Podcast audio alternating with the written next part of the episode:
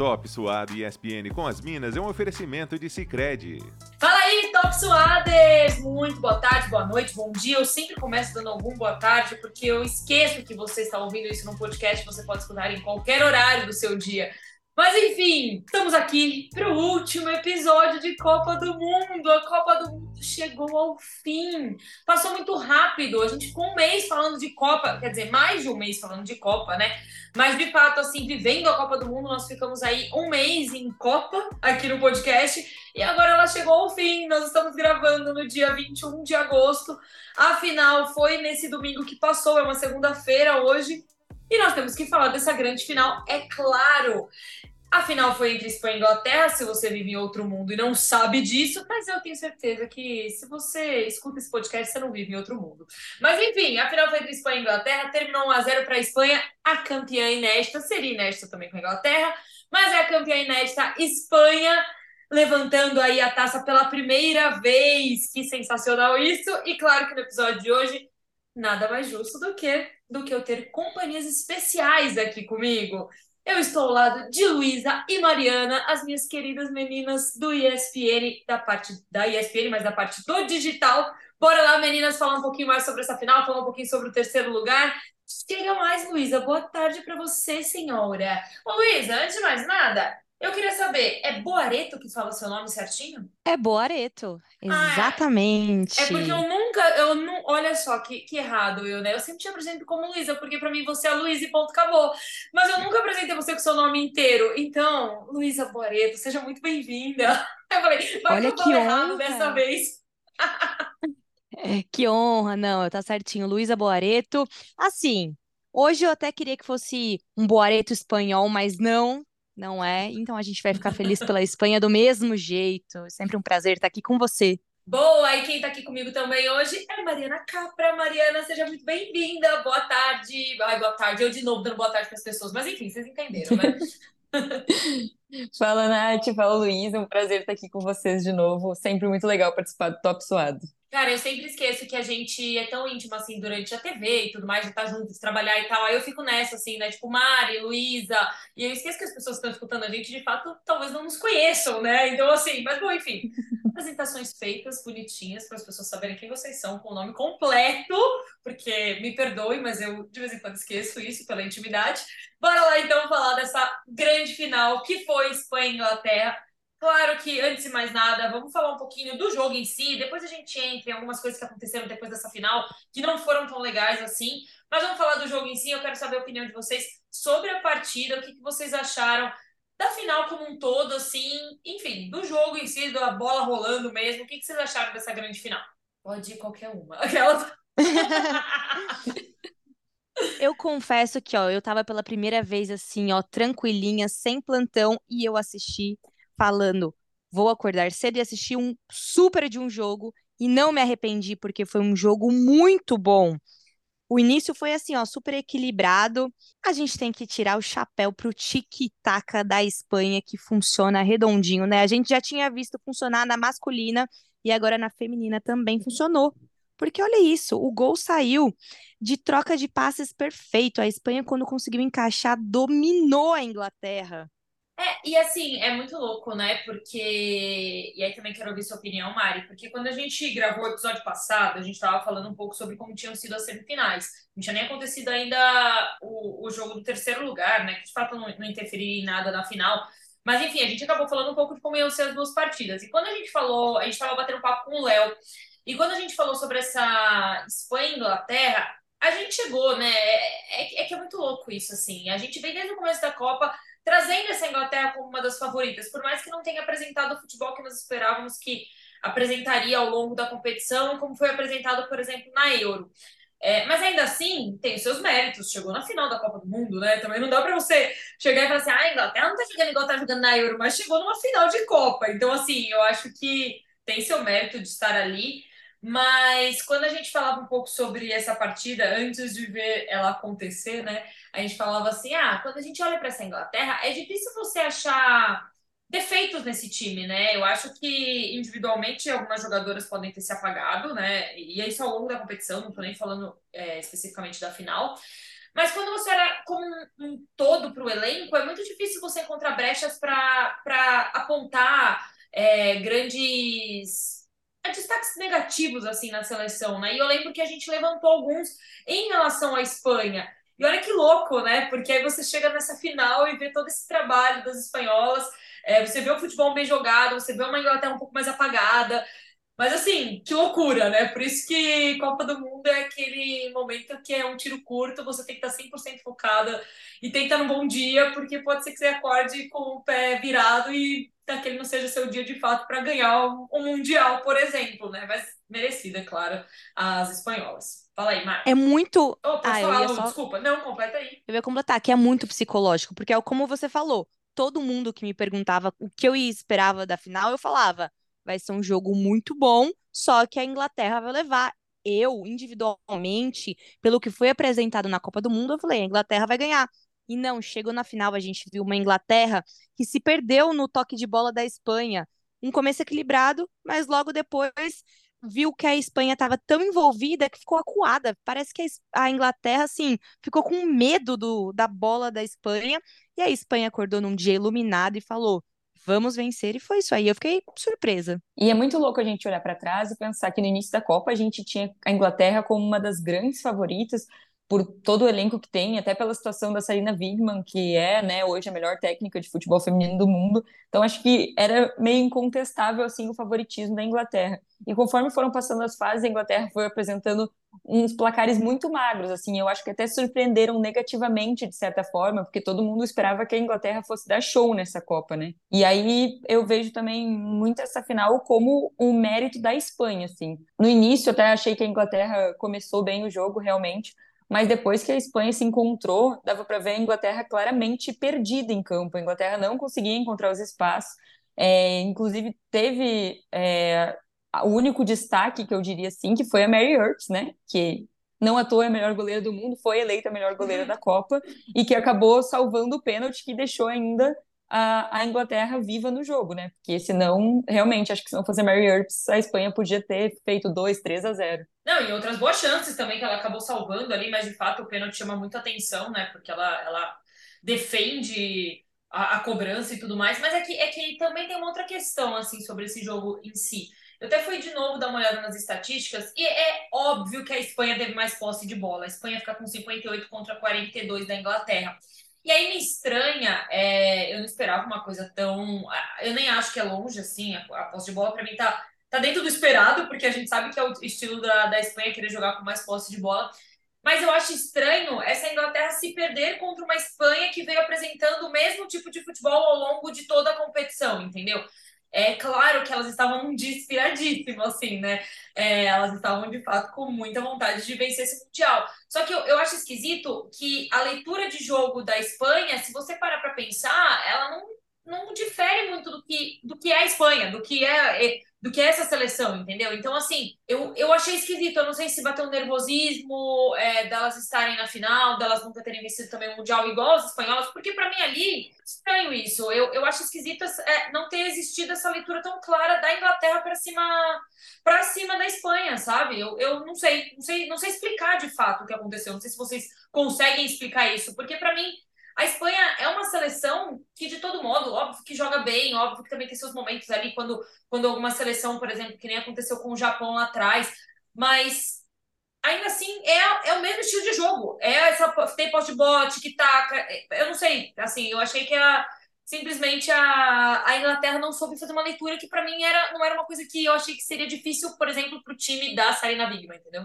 Não, acho que até quando a Sarina tentou fazer as trocas, nem com as trocas a gente viu a Inglaterra encaixando. E eu, eu acho que isso realmente foi uma questão do time da Inglaterra, porque eu concordo com o que tu falou. Para mim, a Espanha fez um jogo de característica da Espanha, que também foi o que ela apresentou durante a Copa do Mundo. Então não dá para dizer que a Espanha se adaptou às condições da final ou se adaptou ao que ela esperava da Inglaterra para poder fazer um jogo é, de contraponto assim. Não, a gente viu a Espanha jogando um futebol que já era conhecido espanhol só que o time da Inglaterra me pareceu um tanto apático, assim, porque elas entraram no início, fizeram uma pressão, chegaram a, a disputar realmente, E quando a Espanha realmente se encontrou e passou a se sentir à vontade no jogo, aí só deu Espanha. E nem com as trocas, nada conseguiu fazer a Inglaterra botar a cabeça de volta no jogo. Outro, outra coisa que eu acho muito interessante e importante destacar, não só na final que a Espanha fez, mas em toda a Copa do Mundo, é que a Espanha não precisou da melhor jogadora do mundo, Alexia Putellas, para ganhar o troféu, para ser campeã. E eu acho legal apontar isso, porque é o que a Mari falou. A Espanha, mesmo quando estava ganhando de 1 a 0, ela continuou atacando, ela fez um jogo ofensivo. Ela poderia ter pensado: 1 a 0, estou ganhando, vou recuar, vou me fechar, mas não. Foi um jogo bonito de ver.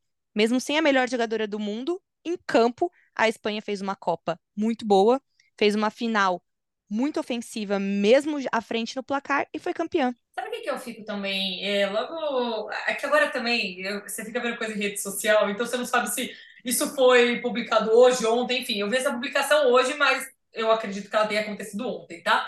É, no caso, domingo. Eu, gente, podcast pra mim não rola, entendeu? Eu não consigo trabalhar com domingo, segunda. Pra mim é hoje, ontem, entendeu? Mas tá bom.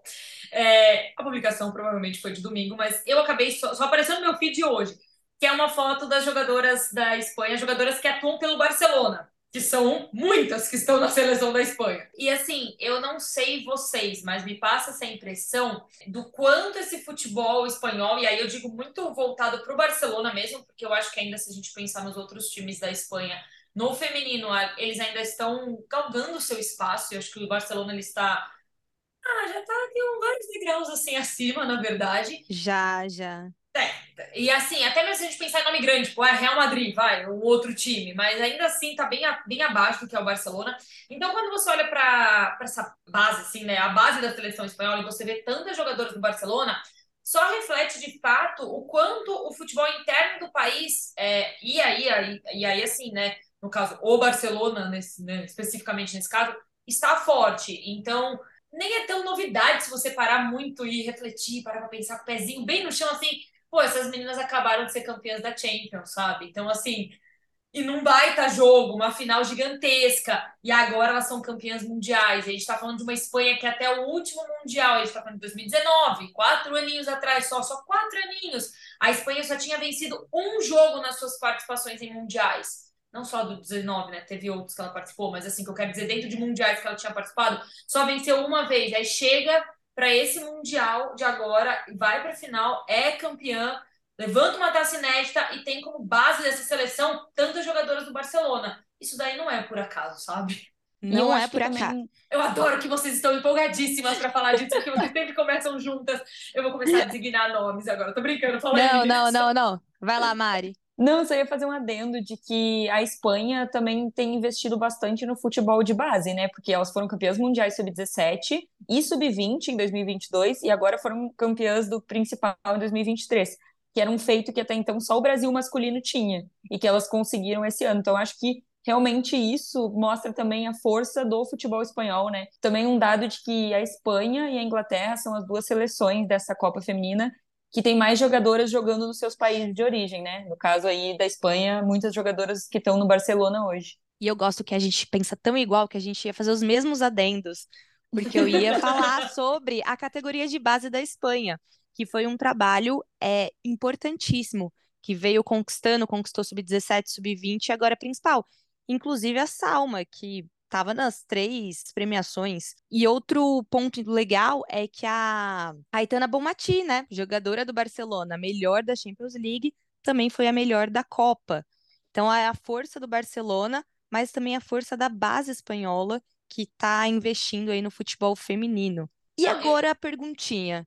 Vou, vou jogar para você uma perguntinha, hein? Por que Barcelona e não Real Madrid, hein? Se é a base espanhola que está forte. Nossa, tem, eu não sei te responder isso.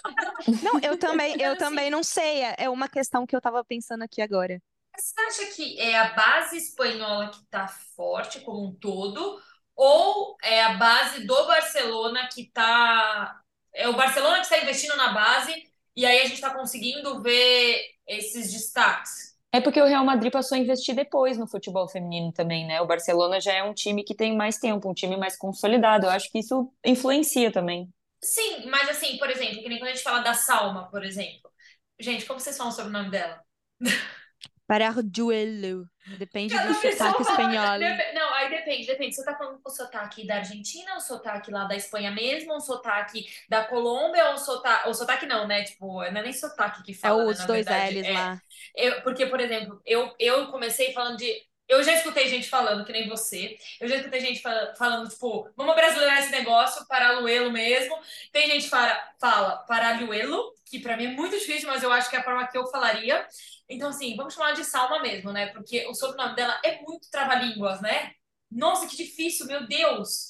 Mas, enfim, é, o que eu acho é que eu, eu acho que, na verdade, não é a base do futebol feminino na Espanha. Para mim, eu acho que é o, é o Barcelona de olho estando de novo um passo à frente, talvez, do que outros times. Eu tô falando no feminino nesse caso. É, no masculino também, tá? Porque se a gente parar pra pensar é, o quanto o Barcelona hoje, até no masculino, utiliza muito mais o que vem da base do que, por exemplo, o Real Madrid.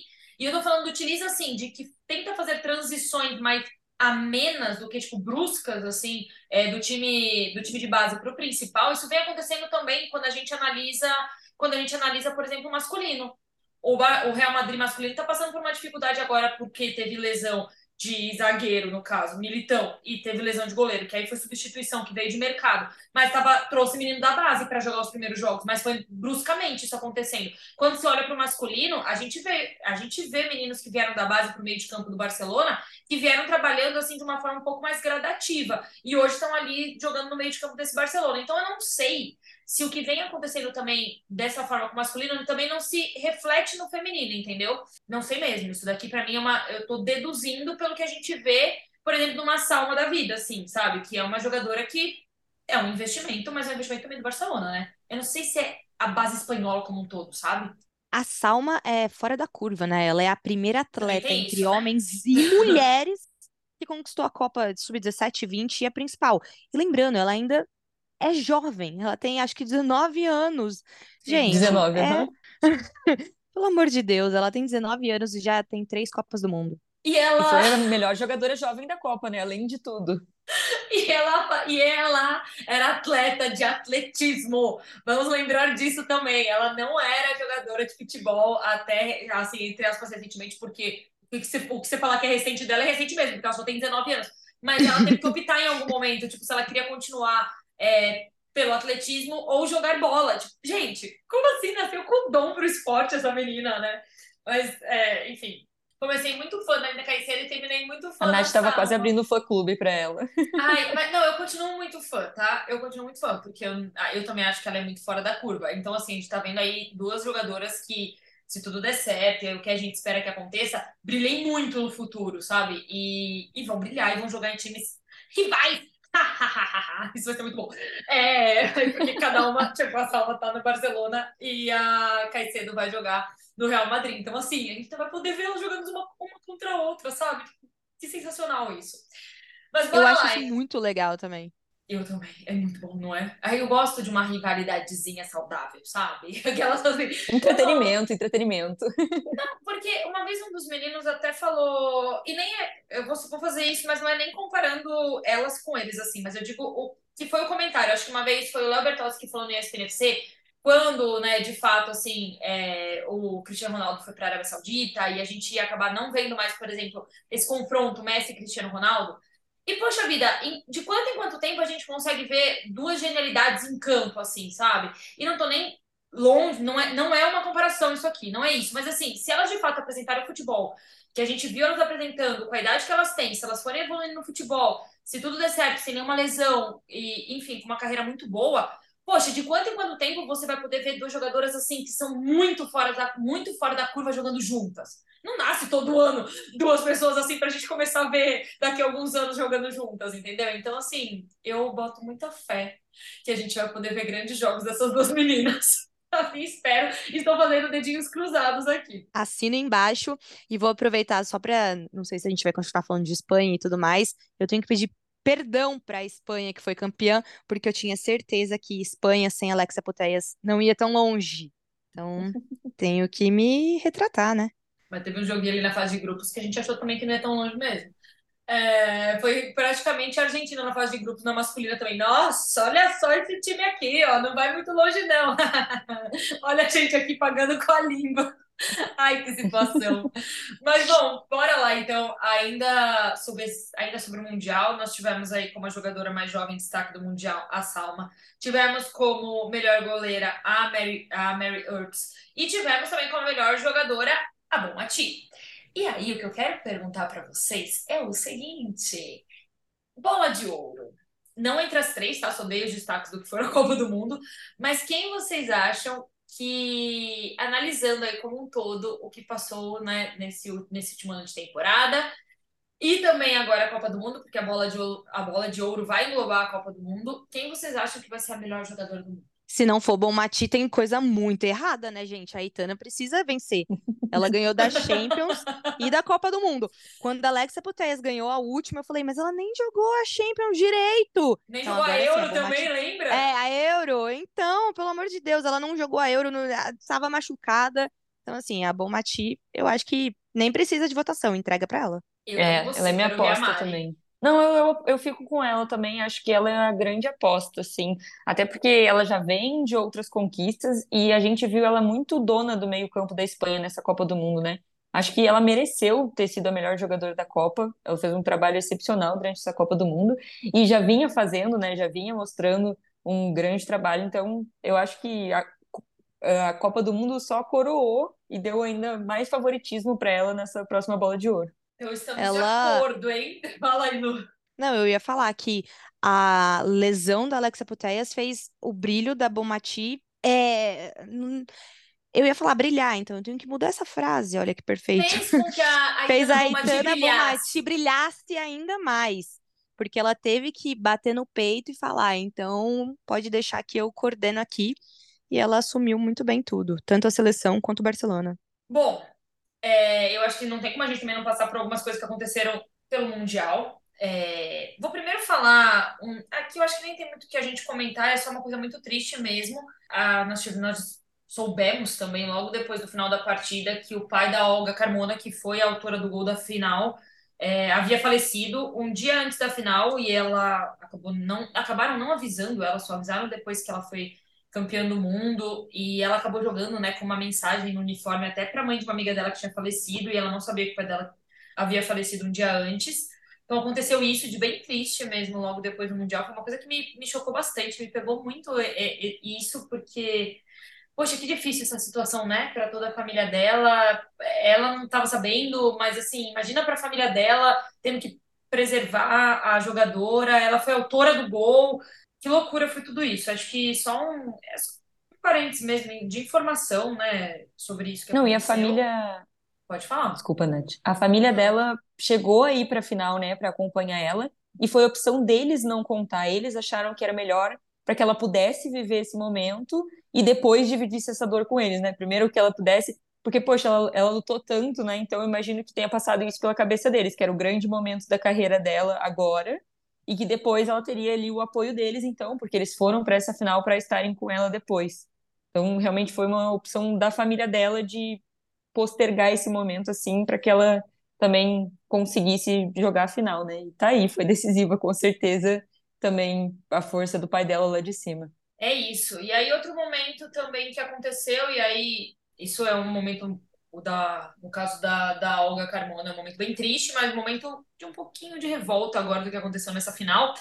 Quando as meninas começaram a subir para receber as medalhas, é, enfim, o presidente. Primeiro, antes de mais nada, né? A gente já falou várias vezes aqui nesse, no, no podcast, quando a gente falava sobre a Espanha, sobre essa questão mental delas, que a gente nunca sabia como que de fato elas iam acabar atuando dentro de campo, por, por conta de todo o conflito que tem extra-campo em relação às jogadoras e a federação, é, eles não têm um bom convívio, elas não se dão bem com o técnico da seleção. Algumas jogadoras acabaram não indo para o Mundial por conta disso. Existia um abaixo assinado para que o técnico saísse né, do cargo dele. Enfim, tem toda essa questão. A gente viu isso escancarado é, conforme as vitórias vinham aparecendo, principalmente nessa fase de grupo.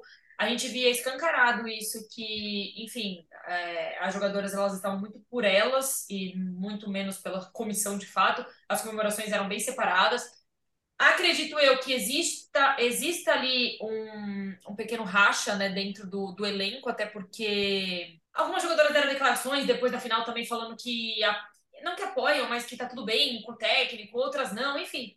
muitas coisas estão acontecendo aí que a gente não sabe em relação às jogadoras e à Federação Espanhola, mas o que chamou atenção muito depois da, é, do jogo ter terminado é que na hora da premiação o presidente da federação estava ali na, no palco, né, onde elas estavam recebendo as medalhas para poder depois levantar o troféu, e ele acaba, ele estava bem contente, assim, né? Ele estava bem efusivo, na verdade. Ele abraçou muitas jogadoras, levantou jogadoras do chão, e aí ele acaba é, dando um selinho na Jenny Hermoso. Eu, na hora, fiquei até me perguntando se era uma coisa comum né, na cultura espanhola, porque eu não sei mesmo de fato, porque ele também, né, acho que se eu não me engano, ele também dá dá um selinho no, no técnico, né, no Jorge Vilda.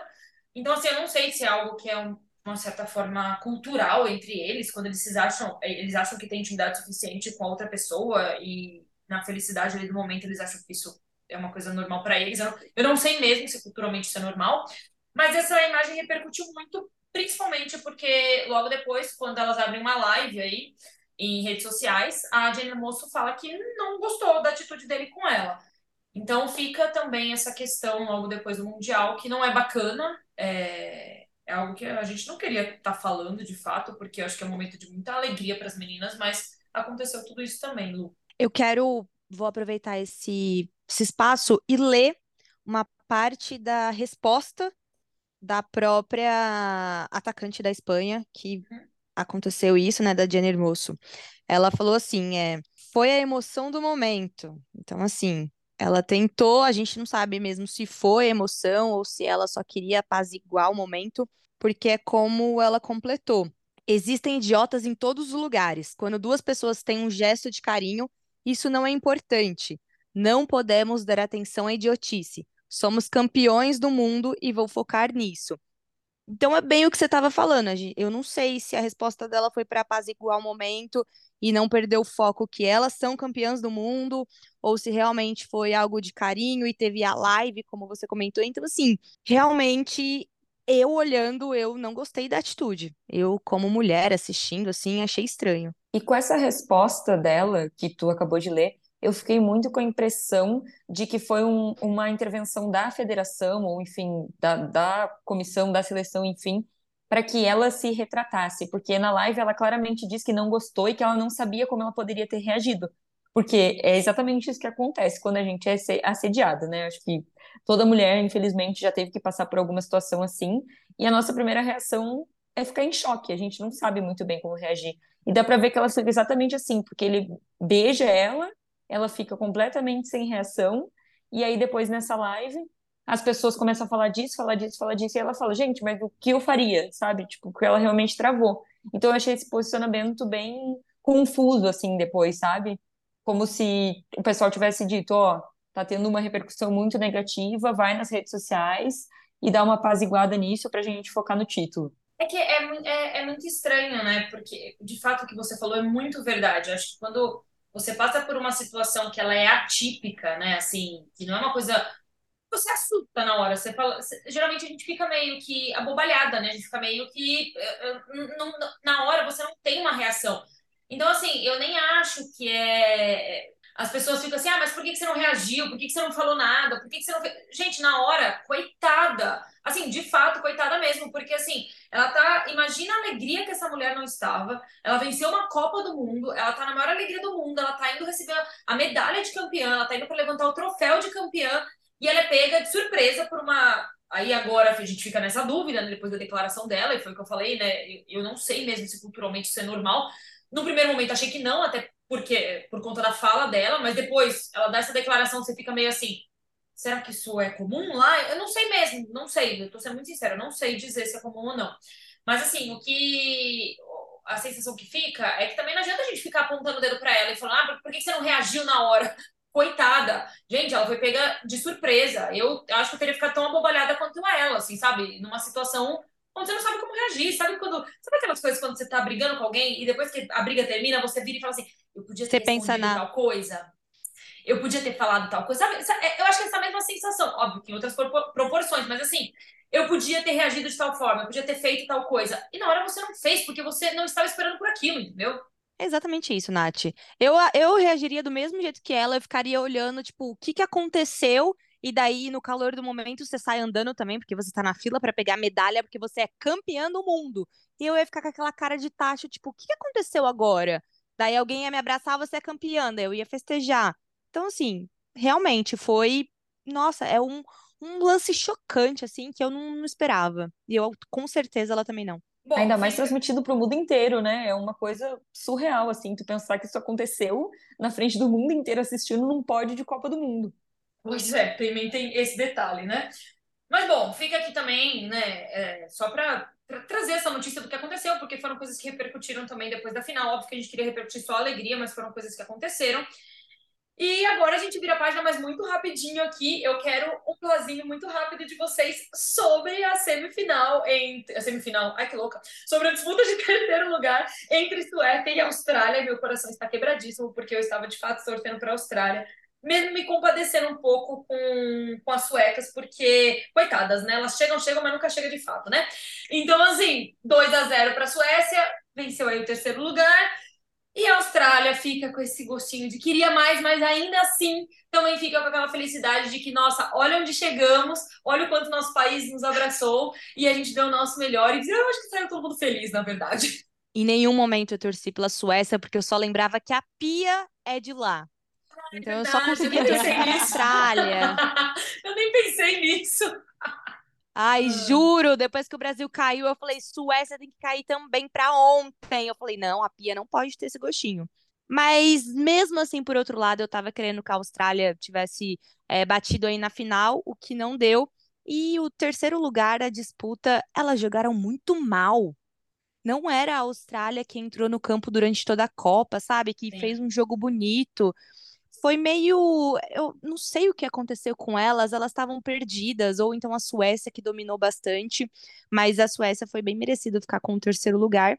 E é como você falou, a torcida australiana abraçou o futebol, uma coisa muito bonita, e que o Brasil está concorrendo para ser sede da Copa, e eu tenho até medo, porque eu acho que não vai acontecer esse amor todo no país. Então, eu tiro meu chapéu para os australianos, para novas holandesas que abraçaram e lotaram os estádios, merecidíssimo, pelo menos aí daí para disputa de terceiro. Acho que a Suécia é uma seleção que a gente sempre vê comendo pelas beiradas, né? Suécia entra em Jogos Olímpicos em Copa do Mundo nunca como a favorita, sempre como aquela seleção que a gente sabe que é boa, mas acha que não vai chegar muito longe, ou acha que vai parar numa quarta de final, numa, sei lá, oitavas, de repente, assim, e sempre acaba chegando, é, sei lá, quarta, semi, muitas vezes chega na final, então eu acho que ela é aquela seleção chata mesmo, que é chata de enfrentar, que é muito consolidada, assim, dentro do trabalho que eles fazem. É a mesma posição, elas ficaram em terceiro lugar, que ficaram também em 91, 2011 e 2019, né? Então, pra gente ver que hum. também não é de agora esse sucesso da Suécia. E a questão das Matildas, eu acho que o grande feito delas, para além de dentro de campo, né? Porque essa é a primeira vez que uma equipe da Oceania termina entre as quatro melhores de uma Copa do Mundo, mas para além de dentro de campo, é o que elas causaram no, nos países, né? Na Austrália, na Oceania, enfim, é, o, a maneira como os torcedores abraçaram a seleção. Então era jornal falando delas, era todo mundo de manta, de gol, de camiseta, todo mundo identificado nas ruas apoiando elas. É, os estádios com jogos com público de lotação máxima. Então acho que é um legado para que o futebol feminino siga se desenvolvendo no país, sabe? Acho que é plantar aquela sementinha para que no futuro elas possam ir cada vez mais longe, que cada vez mais meninas se interessem. E a gente até viu alguns cartazes, tipo, ah, joga uma menina, ou quando eu crescer eu vou jogar nas Matildas. E eu acho que esse é o mais importante disso tudo, sabe? O mais representativo que a Austrália trouxe pra gente nessa Copa. Outra oh, coisa muito legal é que ah, eu ia falar que o futebol na Austrália é o sexto, sétimo esporte que eles mais consomem. Então, assim, tá longe de ser um dos primeiros. E a gente viu toda essa movimentação para o futebol feminino. Então, isso é muito importante.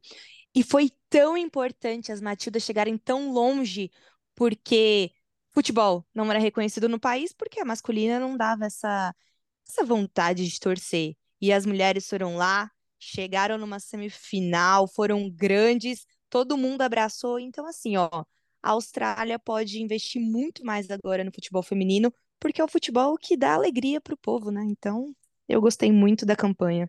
E quando você fala, até para a gente também caminhando aí para o fim, mas quando você fala dessa, vocês falam dessa questão assim do, do apoio, é, eu acho que muda também o olhar do país para o futebol feminino. É, porque assim, eles conseguem agora enxergar que ali eles têm motivos suficientes para tipo, vibrar, torcer, é, querer estar tá junto. Então, assim, é, porque é legal, de fato, assim, a gente sabe que no esporte a gente gosta de ganhar, né?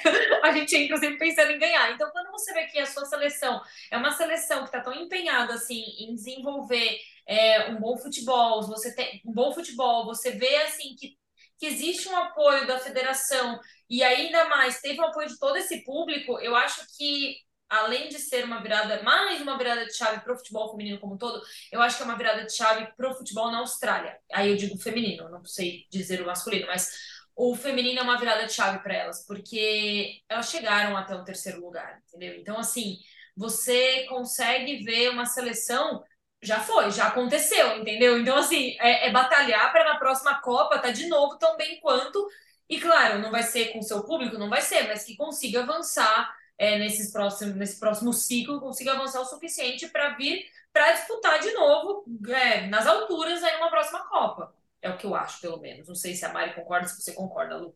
Não, eu concordo super. Acho que cada vez mais o futebol feminino está se tornando uma realidade na Austrália e acho que essa também é uma característica que a gente vê em outros lugares do mundo e vê até aqui no Brasil, né?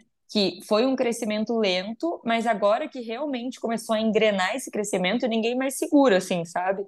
É um, é um esporte que está trazendo visibilidade, que está trazendo audiência, que está atraindo as atenções das marcas, que as federações estão passando a ver como importante. Então, eu acho que a partir daí, com esse apoio vindo de todos os lados, ele só tende a crescer. E com esse crescimento, com essa visibilidade, obviamente vai atrair cada vez mais o público para efetivamente consolidar o futebol feminino. E acho que na Austrália, por não ter essa força no futebol masculino, acho que só agrega, assim, sabe? Porque são elas, não tem uma concorrência de, de torcida, enfim. E acho que isso também foi o que fez os australianos apoiarem tanto, sabe? De elas foram indo e avançando e avançando, e aí foi dando aquela alegria de tipo, poxa, é o meu país que tá ali eu quero que meu país seja campeão, eu quero apoiar, eu, eu vou comprar um ingresso, eu vou comprar uma camiseta, eu, eu quero ver essas meninas, tipo, representando bem o meu país, que nem elas estão fazendo agora. Então, acho que é isso, né? é daqui para frente. Queria tanto que fosse no Brasil assim. Ah, mas às vezes querer é poder, Luísa. Não desista dos seus sonhos, continue esperançosa. Vai que, não é mesmo? Ah, mas no Brasil eu senti que melhorou muito depois da Copa de 2019 também. A gente tá numa crescente, né? Claro, o país ainda não abraçou, abraçou. Mas desde que os times de camisa, por, pela obrigatoriedade da, da Comebol e da CBF, começaram a investir no futebol feminino, a gente viu que teve uma crescente também no público que apoia, né? Claro, nem se compara o que aconteceu na Austrália, mas eu tenho uma esperançazinha de que vai acontecer aqui também. Não, e você também tem que levar em consideração o tamanho do país, né? Existe isso também. Então, assim, é, além do. O Brasil entra nessa disputa para sediar a próxima Copa do Mundo, só que qual o tamanho que vai ser isso, né? Nós estamos falando de um Brasil que é gigantesco. Então, quando a gente fala de uma, de uma Austrália como um todo apoiando a sua seleção, tem que levar em consideração também a proporção do tamanho do país, entendeu? Então, assim, eu, eu não sei é, como seria feito toda essa parte organizacional, mas aí eu quero entrar no lado meio esperançoso da coisa, sabe? Eu acho que não teria o tamanho que teve a Copa masculina. É, acho que seria menor, e nem acho ruim ser menor, porque eu acho que ainda é algo que a gente está em evolução, por mais que tenha crescido muito o futebol feminino, é algo que ainda está em crescimento, então até acredito que, enfim, seja de, um, de uma estrutura menor tudo isso, mas também não me incomoda, eu acho que é mais para você também poder trazer esse público de fato, né, para viver isso.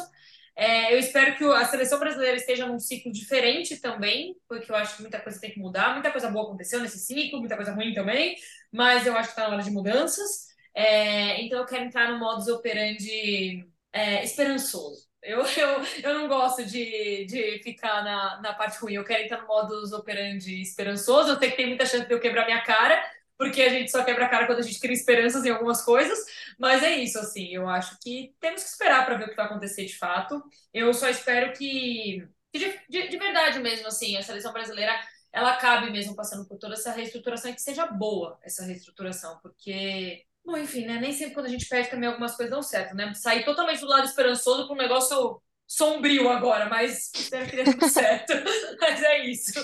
Não sei se vocês querem completar com mais alguma coisa, manda aí. Apenas assino embaixo e espero que o Brasil consiga abraçar cada vez mais não só a seleção feminina de futebol, mas todas as equipes, cada um aí com a sua própria paixão. Boa, então Estamos assinando embaixo aqui desse contrato, então tá bom, a gente vai escutar daqui quatro anos, relembrar essa loucura toda que estávamos vivendo e ver se tudo deu certo ou não. Mas esperançosas que somos, temos que esperar que sim. Meninas, eu queria agradecer muito, muito, muito a participação de vocês. Pra gente é muito importante. Aí fala em nome da Gil também, porque ela não pode estar aqui com a gente hoje por conta de trabalho, mas fala em nome dela também, que é super bacana poder contar com outras meninas da redação para estar aqui com a gente no podcast.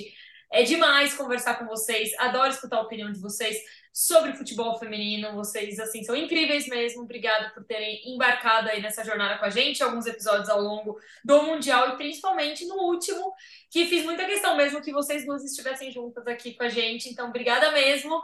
Voltem sempre. O futebol feminino não acabou porque o Mundial acabou. Voltem sempre. A gente vem para falar aí de muitas outras coisas, outros esportes também, e quero contar com a participação de vocês sempre que possível. Obrigada mesmo, Lu. Obrigada mesmo, Mari. Muito obrigada a você, Nath, Gil. Ah, sempre um prazer estar aqui. Só falar que a gente aparece para falar de muito futebol feminino e também esporte feminino. Prazerzão, muito obrigada. Eu também só tenho a agradecer. Sempre fico muito feliz de participar aqui com vocês. Esse podcast é incrível, vocês são incríveis. Então, muito obrigada mais uma vez pelo convite. Boa, meninas! É isso, Top Suaders. A gente termina o episódio de hoje dando tchau para o Mundial. Ai, que dor no coração. Mas daqui a pouco ele está de volta. Aí tem muito futebol feminino para a gente conversar ainda pela frente. Tem Olimpíada daqui a pouquinho. Então, assim, né, nem vai dar tempo tanto assim de sentir tanta saudade da seleção brasileira. Porque daqui a pouquinho tem Olimpíada chegando aí. A gente vai falar muito de seleção brasileira ainda por aqui. E, claro, outros esportes também, né? Temos que voltar a falar de skate por aqui, porque eu tô com um pouquinho de saudade, tá? Surf também. Afinal de contas, a Olimpíada tá aí, tem gente já classificada, a gente volta para falar sobre isso no próximo episódio, tá bom? Um beijo enorme, até a próxima. Tchau! Top Suado e ESPN com as Minas é um oferecimento de Sicredi